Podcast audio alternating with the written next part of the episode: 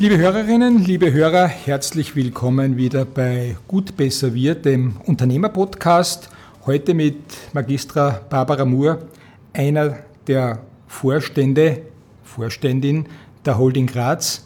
Schönen guten Morgen, Frau Magistra. Schönen guten Morgen. Ich bin so frei, werde den Titel einmal aussprechen und jetzt mit Ihnen per Frau Moore sein, wenn Ihnen das recht ist. Das ist mir sehr recht. Dankeschön.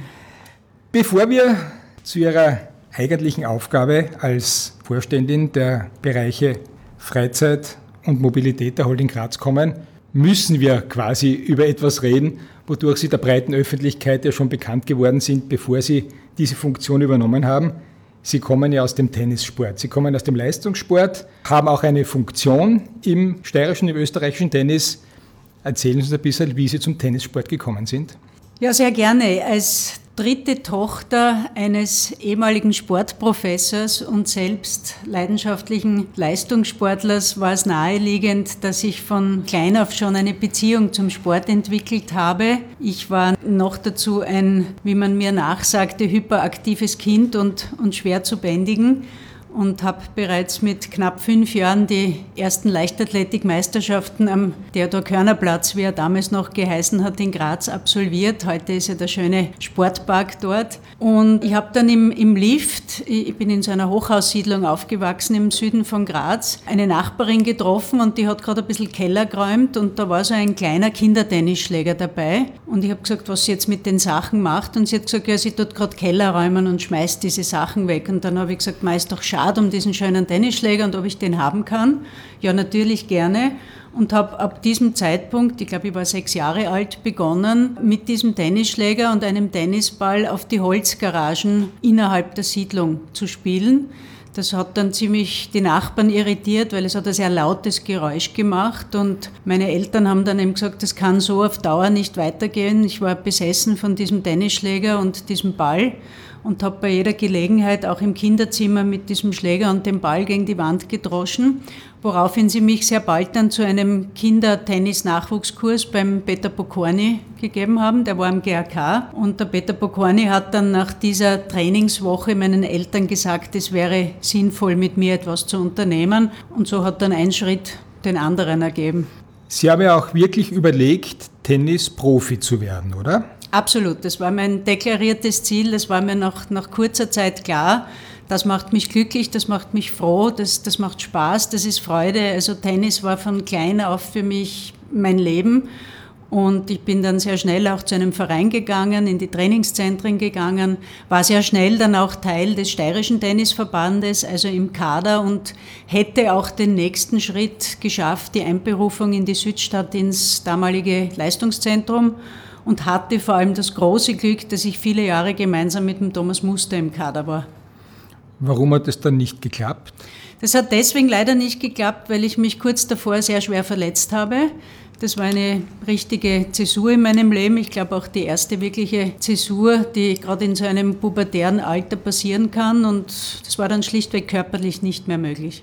Die Frage, was das für eine Verletzung war, liegt auf der Hand. Es war, glaube ich, die Schlägerhand, oder? Es war die Schlägerhand und vor allem die rechte Schulter komplett. Und nach der ersten Operation, werde ich nie vergessen, hat mir mein damaliger Chirurg sehr vorsichtig versucht beizubringen, Barbara, du musst jetzt andere Pläne schmieden und vor allem, du wirst mit deiner rechten Hand nicht mehr alles tun können. Also stell dich ein bisschen ein auf eine eingeschränkte Lebensweise. Und ja, das war schon ein ziemlicher Dämpfer damals. Ich habe es gelesen, aber ich frage Sie trotzdem, Sie spielen ja heute auch noch Tennis, aber nicht mehr mit der rechten Hand. Teilweise. Also es, es war dann ein sehr spannender Prozess für mich, weil ich habe in Summe dann fünf Operationen über mich ergehen lassen müssen und war dann zum Teil so etwas wie ein europäisches Role Model für die Entwicklung von Schultergelenken. Also an mir ist so ziemlich alles ausprobiert worden, worüber ich auch sehr dankbar war, weil mir das natürlich geholfen hat in der Stabilisation. Aber die ersten Jahre, ich habe dann gleich umgelernt auf links, also ich habe dann links Tennis gespielt und im täglichen Leben waren halt so Einschränkungen wie beim Haareföhnen oder beim Frisieren, überall wo man die Hand halt ab einem gewissen Winkel heben muss, habe ich Einschränkungen. Durch den Fortschritt der Medizin ist es aber mittlerweile so, ich kann die Grundschläge wieder rechts spielen, aber alles über Kopf auf Aufschlagen, Smash etc. spiele ich links. Das heißt, ich wechsle immer den Schläger. Jetzt ist es ja sehr ungewöhnlich, dass man die Hand wechselt, beim, erstens während des Spiels, aber auch vorher umzulernen. Eigentlich sagt man, das geht nicht. Ist das vielleicht so ein Sinnbild für Ihre Grundlebenseinstellung? Geht nicht, gibt's nicht? Also den Spruch selbst geht nicht, gibt's nicht, mit dem identifiziere ich mich nicht so, weil es schon einige Dinge im Leben gibt, die einfach nicht gehen. Aber für mich ist es ein klares Zeichen dafür, wenn man etwas will und überzeugt davon ist, dass man, vor allem wenn man selbst in der Hand hat, dann ist alles schaffbar und alles Denkbare ist auch machbar. Und für mich war es einfach undenkbar, nicht mehr Tennis zu spielen. Alles Denkbare ist machbar, um diesen Tennisblock abzuschließen. Sie sind jetzt Präsidentin des Steirischen und Vizepräsidentin des Österreichischen Tennisverbandes. Ist es für Sie ein Ziel, ÖTV-Präsidentin zu werden? Korrekterweise, ich bin seit fast acht Jahren jetzt Präsidentin des Steirischen Tennisverbandes und ich hatte 2019 ein kurzes Gastspiel im Österreichischen Tennisverband als Vizepräsidentin, bin aber dort wieder freiwillig ausgestiegen nach sechs Monaten, weil ich meine Zeit und meine Kompetenz nur wo einbringen möchte, wo ich auch das Gefühl habe, das macht Sinn und wird wertgeschätzt. Und ich hoffe sehr für den ÖTV, wo ja demnächst Wahlen anstehen, dass es wirklich zu Reformen kommt, dass die Landespräsidenten auch nachdenken und einlenken und nicht mehr unter dem Prinzip lieber verwalten statt gestalten agieren werden. In meiner Zeit ist es eher so passiert, wie ich es erlebt habe und deswegen bin ich freiwillig wieder ausgestiegen. Nicht ausgestiegen sind Sie bei der Holding, sondern ganz im Gegenteil. Sie sind 2010 bei der Holding Graz eingestiegen. Sie waren vorher bei der Steiermärkischen Sparkasse als Prokuristin und Unternehmenssprecherin tätig und wurden eben im Jahr 2010 zur ersten Frau im Vorstand der Holding Graz. Sie sind Vorstandsdirektorin für Mobilität und Freizeit. Widmen wir uns zuerst dem Thema Freizeit. Wie ist die Bilanz der letzten Jahre und was steht an für das Jahr 2020? Die Bilanz der letzten Jahre ist sehr, sehr gut. Vor allem das Jahr 2019 äh, schreiben wir Rekordziffern. Wir haben in unseren Freizeiteinrichtungen, also vor allem beim Schöckel und beim Schlossberg, rund 215.000 Gäste verzeichnet, was sicher auch einem gesellschaftlichen Trend zu schulden ist. Das Thema Naherholung wird immer wichtiger. Wir wissen alle, die Menschen steigen, sei es jetzt der Umwelt oder dem Klimawandel geschuldet, immer weniger gern ins Flugzeug. Es ist den Menschen wichtig, nicht zu weite Wegstrecken in Anspruch nehmen zu müssen, um sich erholen zu können. Und deswegen werden die Freizeiteinrichtungen vor der Haustüre, ob es jetzt eben der Schlossberg ist, der Schöckel ist, der Hilmteich ist, alle unsere wunderbaren Bäder in Graz sehr, sehr in Anspruch genommen, was uns natürlich freut. Auch die Schlossbergrutsche hat unglaublich dazu beigetragen, dass die Frequenz sich gesteigert hat. Also man glaubt gar nicht, da kommen Menschen aus ganz Europa extra her, um die Schlossbergrutsche in Anspruch zu nehmen. Wir haben zum Beispiel über 1,15 Millionen verkaufte Tickets nur auf den Schlossberg. Also das sind schon Ziffern, die sich sehen lassen können. Gibt es etwas, was die Holding Graz für das Jahr 2020 plant, auf das sich die Grazerinnen und Grazer und alle die die Einrichtungen der Holding benutzen, freuen können, einstellen können? Ja, im Freizeitbereich, das ist kein Geheimnis, planen wir auch eine Seilbahn auf den Blabutsch. Jetzt ist das natürlich ein ähm, umstrittenes Thema. Ich sage immer, bitte bauen wir die Gondel vom Schöckel wieder ab, weil wenn eh keiner Gondeln auf die Freizeitberge braucht, dann können wir ja die vom Schöckel auch wieder abmontieren.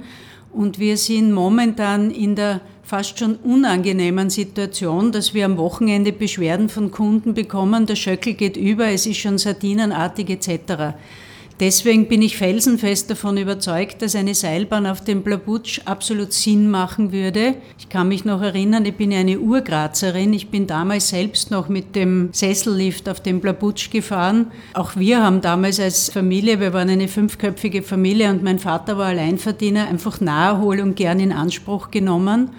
Und wenn der Schöckel schon aus allen Nähten platzt, warum soll man den Menschen nicht fast mitten in der Stadt, man kann mit den Öffis zum Blabutsch fahren, Naherholung auch anbieten. Und die Vision, dass man sogar eine Schaukel macht, nämlich dass die Seilbahn dann bis zum Talersee geht und man diesen Talersee auch wieder erschließt, Auch da kann ich nur sagen, ich war als Kind fast jedes Wochenende am Thalersee. Im Sommer waren wir Boot fahren, im Winter waren wir langlaufen. Also warum sollen wir diese Naturgüter, wenn ich das fast so nennen darf, brachliegen lassen? Also das ist für mich nicht nachvollziehbar wird in jedem Fall noch ein bisschen dauern, bis dieses durchaus visionäre Projekt in die Realisierungsphase tritt. Gegenwart und Realität ist das, was man wahrscheinlich als die größte Öffi-Offensive in Graz seit langer Zeit bezeichnen kann. Als Sie Ihren Job antraten, war es ein vorrangiges Ziel, die damalige GVB in einen modernen und kundenorientierten Dienstleistungsbetrieb umzugestalten. Ich glaube, die Graz-Linien stehen heute dafür. Sind Sie mit der Entwicklung zufrieden? Ja, ich bin sehr, sehr zufrieden, weil es gemeinsam mit einem hervorragenden Team, und das muss ich wirklich immer wieder betonen, es geht nur im Team, das bin ja nicht ich allein.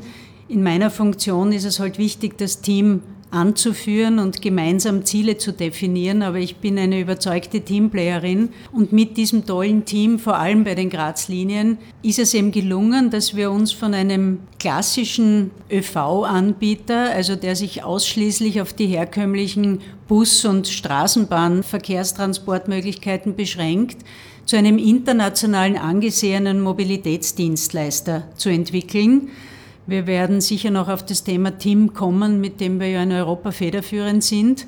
Es ist auch im Produktbereich und im Angebotsbereich so viel gelungen in den letzten Jahren, so dass wir oft schon in der Situation sind, dass der täglich normale ÖV zu selbstverständlich funktioniert weil man muss doch immer berücksichtigen, wir transportieren allein in der Zone 101 täglich über 300.000 Menschen. Der Jakomini-Platz, unser Hotspot, hat eine Frequenz von täglich 150.000 Menschen. Und es sollte eben keine Selbstverständlichkeit sein, dass wir in Summe und grosso modo relativ pünktlich, relativ sicher und auch relativ komfortabel die Menschen von A nach B transportieren. Dass wir nicht immer pünktlich sein können, ist logisch. Wir sind sehr stark vom Individualverkehr abhängig. Dass Unfälle passieren, ja, leider gehört zu einem sehr herausfordernden Straßenverkehr dazu. Das Verhalten der Menschen hat sich extrem geändert. Die Menschen sind fast durchgehend am Smartphone, haben Kopfhörer drinnen. Ich ziehe den Hut vor unseren Fahrerinnen und Fahrern, auf was die alles Rücksicht nehmen müssen. Das ist wirklich ein knochenharter Job. Es wird in den nächsten Monaten und Jahren anständig gebaut. Es wird neue Linien geben, es wird die Entflechtung geben, es werden die Stadtteile wie Reininghaus oder die Smart City mit neuen Straßenbahnlinien erreicht werden. Die Herrengasse wird entlastet. Es gibt diese Linie dann über die Neutorgasse. Warum passiert das gerade jetzt? Wenn es vor fünf Jahren passiert wäre, hätte ich Ihnen die gleiche Frage gestellt. Aber warum gerade jetzt? Haben wir jetzt das Geld? Hätte das schon früher passieren müssen? Kann es sich Graz leisten? Muss es sich Graz leisten können? Das sind sehr gute Fragen. Grundsätzlich bin ich einmal überzeugt davon, dass alles seine Zeit hat. Selbstverständlich gab es schon unter Erich Edecker in Graz, der heute immer wieder noch zitiert wird, sehr viele Ansätze, sehr viele Versuche, den öffentlichen Verkehr auszubauen, mehr zu tun für die Stadt, Radwegenetze zu forcieren etc. Warum es gerade jetzt so eine extrem dynamische Offensive gibt und die nächsten Jahre werden richtig spannend für uns, weil wir haben fünf große Straßenbahnprojekte, die Sie ohnehin gerade zitiert haben, am Tableau und es gibt auch schon ein Straßenausbauprogramm ab 2023 dann. Wir werden die Ärmel gewaltig hochkrempeln und vieles tun müssen. Offensichtlich hat sich gerade jetzt die passende Konstellation ergeben, dass der Eigentümer, die Politik etc. gute Verhandlungsgespräche geführt hat. Wir haben erstmalig einen Zuschuss vom Land Steiermark auch bekommen. Und ich hoffe, dass wir auch endlich so weit kommen, dass der Bund das berühmte Taschel aufmacht, denn dass ständig nur die U-Bahnen in Wien gefördert werden und in den Bundesländern Straßenbahnprojekte auf der Strecke bleiben, das kann sie wohl nicht sein. So gesehen ist besonders die neue Bundesregierung auch gefordert, was die finanziellen Mittel betrifft. Und ich glaube gerade, dass sich auch die Grüne Partei da keine Blöße geben kann. Also jetzt geht es wirklich darum, Taten zu setzen und das Geld fließen zu lassen, vor allem in die Bundesländer. Wenn über den öffentlichen Verkehr gesprochen wird, hat eigentlich jeder was dazu zu sagen. Es ist so wie beim Fußball, jeder kennt sich aus, vom Wetter wollen wir gar nicht reden. Ist es etwas, was Ihnen einerseits gefällt, dass jeder eine Meinung dazu hat, Oder ist es oft so, dass Sie sich denken, wenn man überhaupt keine Ahnung hat, dann soll man vielleicht doch eher ein bisschen ruhig sein, weil es eben im Hintergrund so viele Themen und so viele Parameter gibt, die man als Außenstehender ja gar nicht kennen kann? Also ich habe eine meiner Matura-Arbeiten über Sir Karl Popper geschrieben und der hatte seinen Grundsatz, Optimismus ist Pflicht. Deswegen sehe ich das sehr gelassen und entspannt und im Gegenteil sehr optimistisch, weil ich denke mir immer, wir sind ein Unternehmen und ein Konzern, der täglich fast 300.000 Berater hat, die nichts kosten. Viele geben Unmengen an Geld für professionelle Berater aus und lassen sich Konzepte liefern. Wir kriegen Rückmeldungen von den Menschen, die mit uns fahren, die auch nicht mit uns fahren ich bin grundsätzlich, und das ist ein bisschen ein Spitzname von mir, ein Feedback-Junkie. Also ich freue mich immer über Feedback. Ich bin dankbar für Feedback, vor allem wenn man es direkt bekommt und eben nicht via Leserbriefe irgendwas ausgerichtet kriegt. Auf die Nerven gehen sie mir nur dann, wenn sie nicht konstruktiv sind. Wenn sie hetzerisch sind, wenn sie unsachlich sind, dann denke ich mir, wozu manche Menschen um halb zwei oder um halb drei in der Früh sich Zeit nehmen und E-Mails schreiben und da denke ich mir dann, denen geht es wahrscheinlich selbst einfach nicht gut. Aber in Summe, glaube ich, ist der öffentliche Verkehr ein Miteinander. Deswegen haben wir auch einen sehr wertvollen Fahrgastbeirat, wo wir uns immer in verschiedenen Projekten auch kurz schließen und wie gesagt, konstruktives Feedback herzlich gerne. Sie haben es bereits vorher angesprochen mit der Einrichtung von TIM ist der Holding Graz ein wirklich international bedeutender Schritt gelungen. Klären Sie uns ein bisschen, was hinter TIM steckt. Sehr gerne. Das ist wirklich, ich glaube, das Projekt oder das Angebot, auf das ich am, am, stolzesten bin in den letzten Jahren und wo man auch nicht genug Danke sagen kann, diesem Projektteam, das das entwickelt hat. TIM steht für täglich intelligent mobil und wenn ich gefragt werde, naja, was ist eigentlich das Ziel von TIM, dann kann ich das ganz leicht erklären.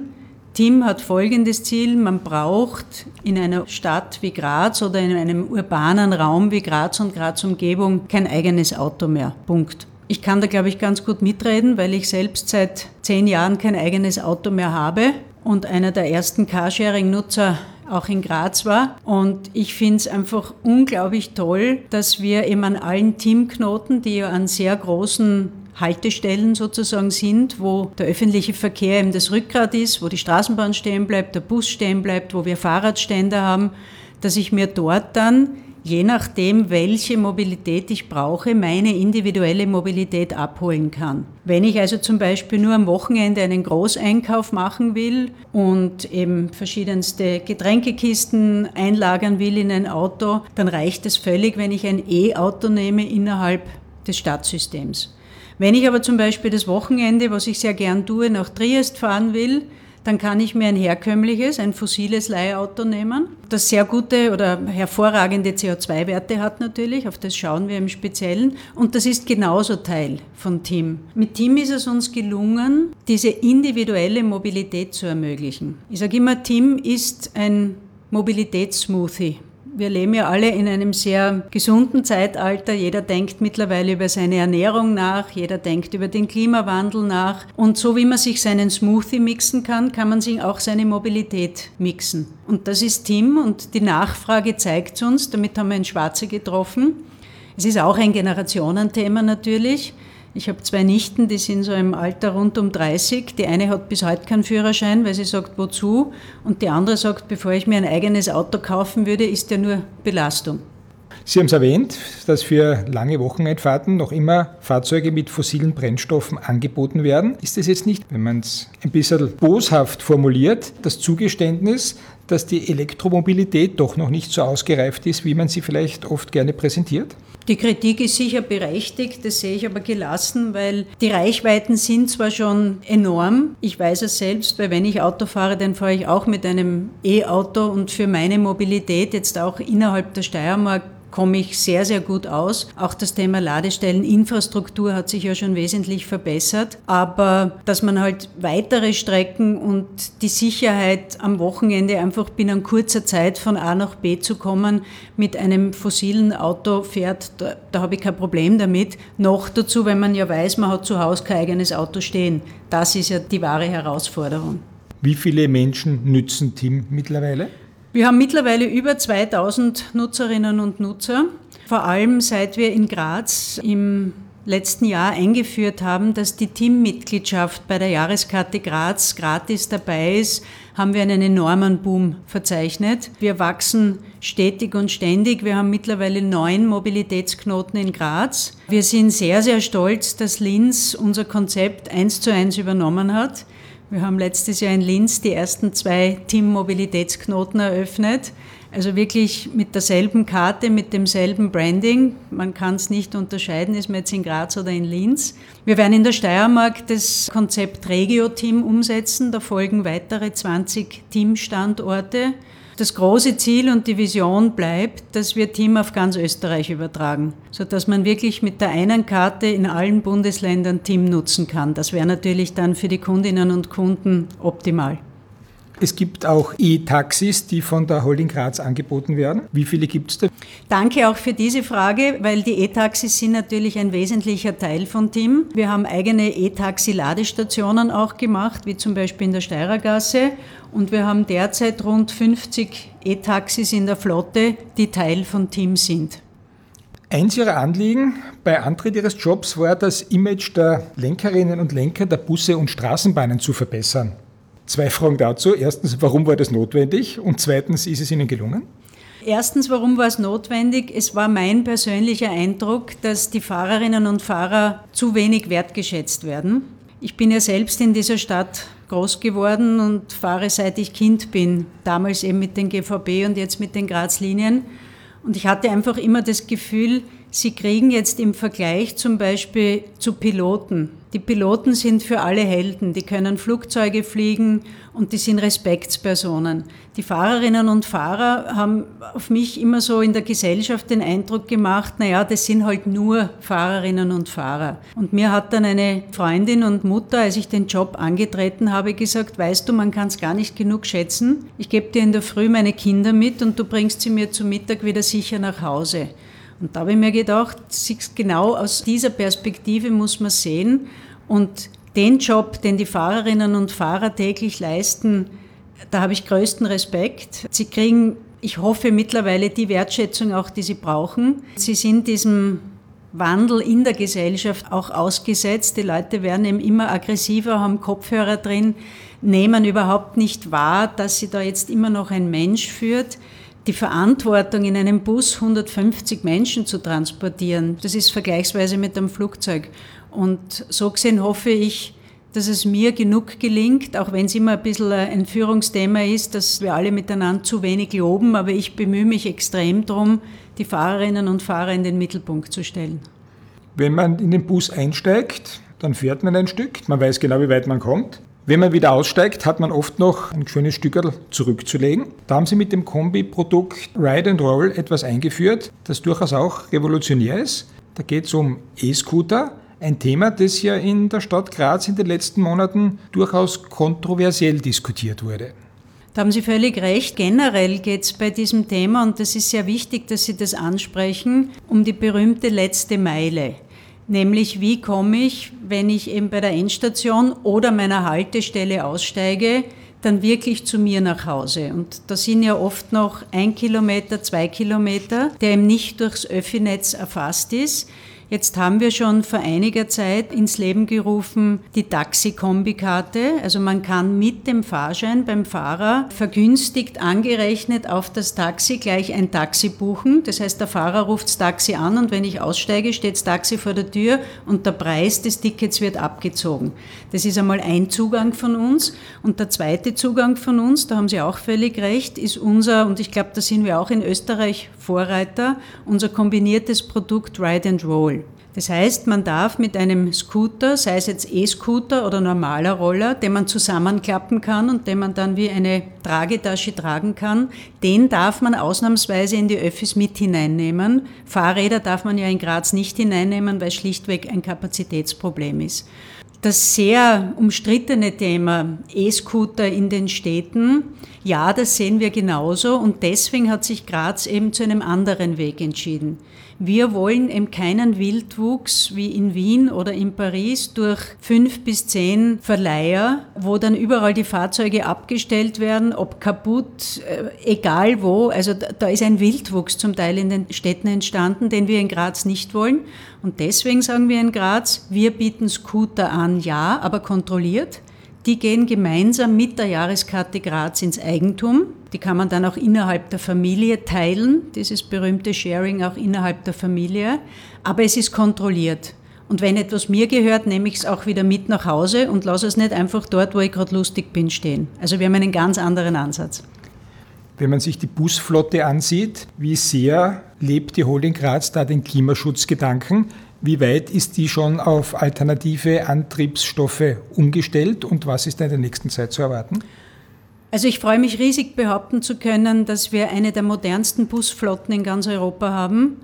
Denn sämtliche der knapp 160 Busse, die wir derzeit im Fuhrpark haben, sind auf Euro 6 umgestellt. Euro 6 ist ja die absolut höchste und europaweit vorgeschriebene Dieselnorm, die möglich ist und so gesehen sind wir, was den Klimawandel betrifft, wirklich erste Reihe fußfreie vorn dabei. Darüber hinaus sind wir natürlich bemüht, auch die Ziele der EU-Klimavertrag von Paris, aber auch die Ziele und Vorgaben unseres Eigentümers zu erfüllen, wo unter anderem vorgesehen ist, dass wir bis 2025 möglichst emissionsfrei mit den Bussen fahren sollten. Deswegen haben wir auch schon E-Busse getestet und haben derzeit ein Projekt laufen, das Move to Zero heißt und wir wollen die neue Linie 66, die wir letztes Jahr ja erst ins Leben gerufen haben und wo wir endgültig den Grazer Westen mit dem Grazer Osten auch verbinden, auf Wasserstoff umstellen. Ob jetzt technisch letztlich der Wasserstoff sich durchsetzen wird oder eine Kombination Elektromobilität mit Brennstoffzelle, ich bin selbst keine Technikerin und ich glaube, wenn das einer von den Forschern wirklich jetzt schon wüsste und voraussagen könnte, wäre er selbst Multimillionär.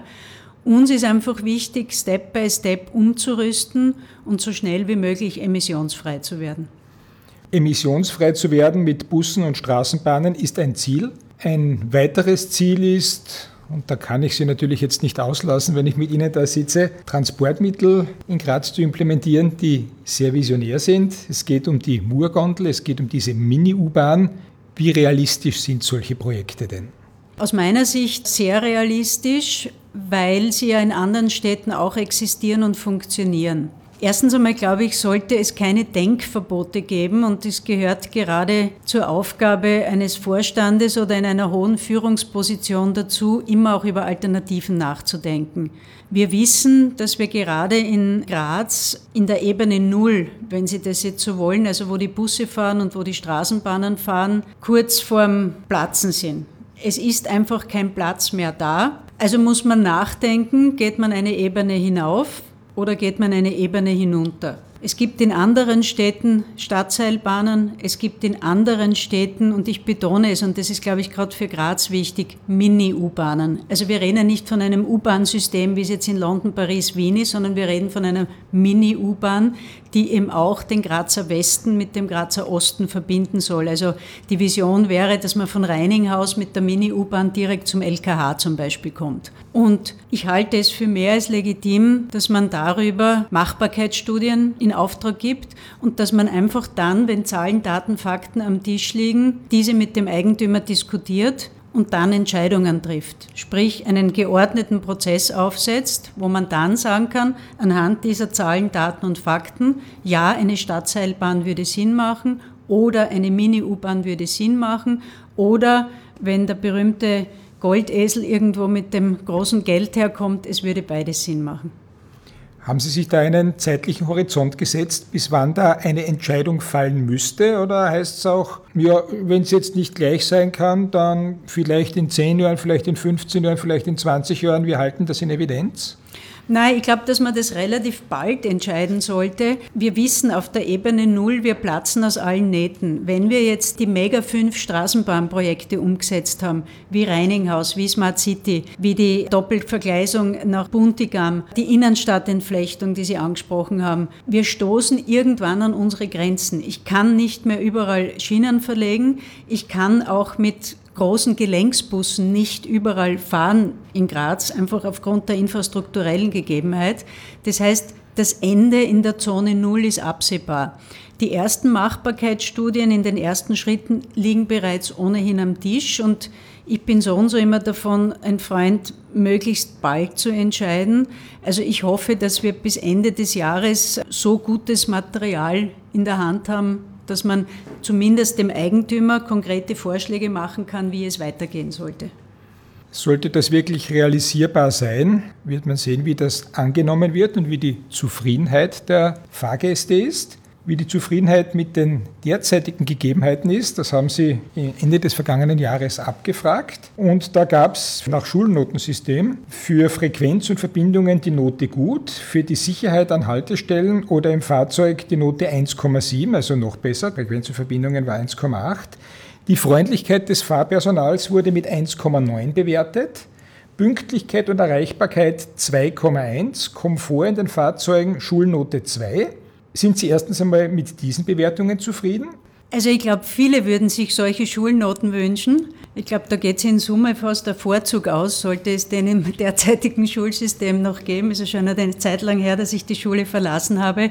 Ja, da bin ich sehr zufrieden und wie gesagt, auch an dieser Stelle möchte ich mich sehr, sehr herzlich bei meinem tollen Team bedanken. Erstens einmal, wenn man besser abschneidet als im Jahr davor und eine positive Steigerung einfährt, dann wäre es verwegen zu sagen, ich bin nicht zufrieden. Dass es immer noch Verbesserungspotenzial gibt, keine Frage, aber in Summe kann ich mit diesen Werten ganz gut leben. Dann habe ich jetzt noch zwei Noten für Sie, die nicht ganz so gut sind. Und zwar geht es um fehlende Parkplätze an wichtigen Knotenpunkten, wie etwa beim Park and Ride. Da hat man die Note 2,9 bekommen und bei den Ticketpreisen die Note 3,5. Kann man da überhaupt was ändern und wird man da was ändern?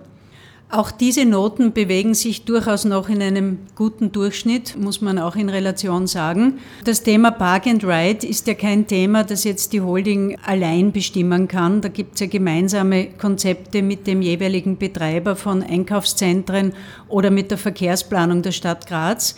Wir haben hervorragendes Park and Ride beim Moorpark. Das wird wunderbar angenommen und da haben wir eh schon ausgeweitet.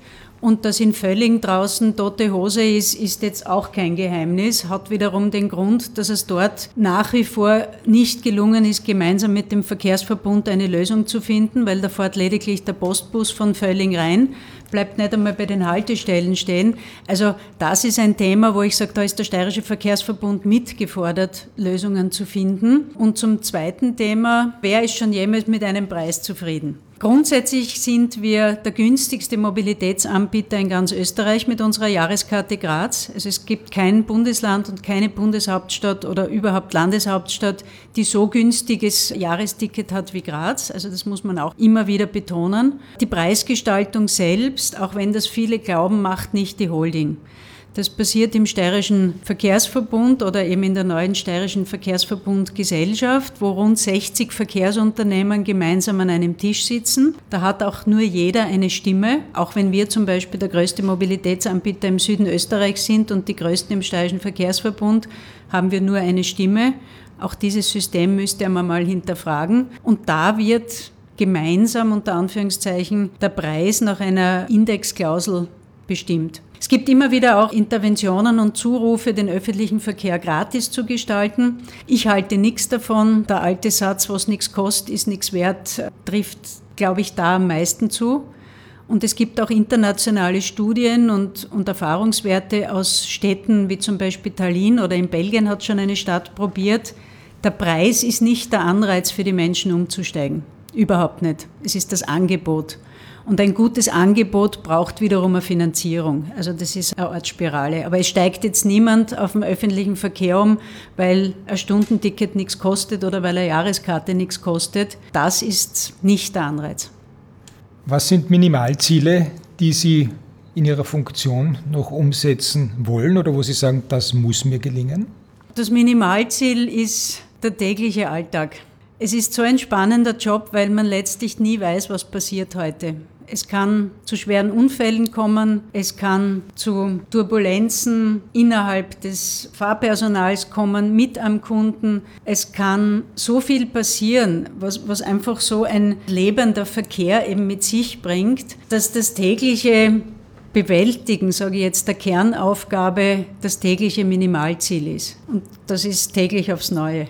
Welche Visionen haben Sie denn, wenn Sie sich was wünschen dürften? Was wäre es, wo Sie sagen, das wäre toll, wenn ich einmal von der Holding Graz Abschied nehme, wenn ich das erreicht hätte oder wenn ich den Grazerinnen und Grazern das ermöglicht hätte oder mit meiner Hilfe das gelungen wäre? Also ich würde schon ganz gern noch oben oder unten mitfahren, sprich Stadtseilbahn oder Mini-U-Bahn. Zum Schluss noch eine Frage, mit der Sie nicht wirklich rechnen. In Graz gibt es keine GVB mehr. Wissen Sie, in welcher europäischen Stadt es Verkehrsbetriebe gibt, die GVB heißen? In Amsterdam. ich habe nicht gedacht, dass Sie es wissen, aber warum sollen Sie gerade das nicht wissen? Aber da habe ich einen gewissen Vorteil und damit schließt sich der Kreis wieder. Ich habe sehr viel Tennisturniere in Amsterdam gespielt und deswegen weiß ich das besonders. Und deswegen bin ich auch immer wieder mit dem Thema konfrontiert, weil wir natürlich auch die Anfragen kriegen, warum darf ich mein Fahrrad nicht in die Straßenbahn mit reinnehmen? In Amsterdam ist das alles selbstverständlich. Barbara Mohr, herzlichen Dank für das sehr unterhaltsame und extrem informative Gespräch. Ich bedanke mich sehr herzlich, dass ich heute bei Ihnen sein durfte, dass Sie uns Einblicke hinter die Kulissen der Holding Graz gegeben haben. Alles Gute für Sie persönlich, sowohl als Vorständin als auch am Tenniscourt, ob mit linker Hand oder mit rechter Hand, das obliegt natürlich Ihnen. Herzlichen Dank für die Einladung. Es hat richtig Spaß gemacht am Montagvormittag. Fein, danke vielmals. Liebe Hörerinnen, liebe Hörer, Ihnen danke ich ganz besonders, dass Sie wieder mit dabei waren und ich freue mich, wenn Sie nächstes Mal wieder switchen zum Unternehmerpodcast zu Gut, Besser, Wir. Dankeschön, bis zum nächsten Mal.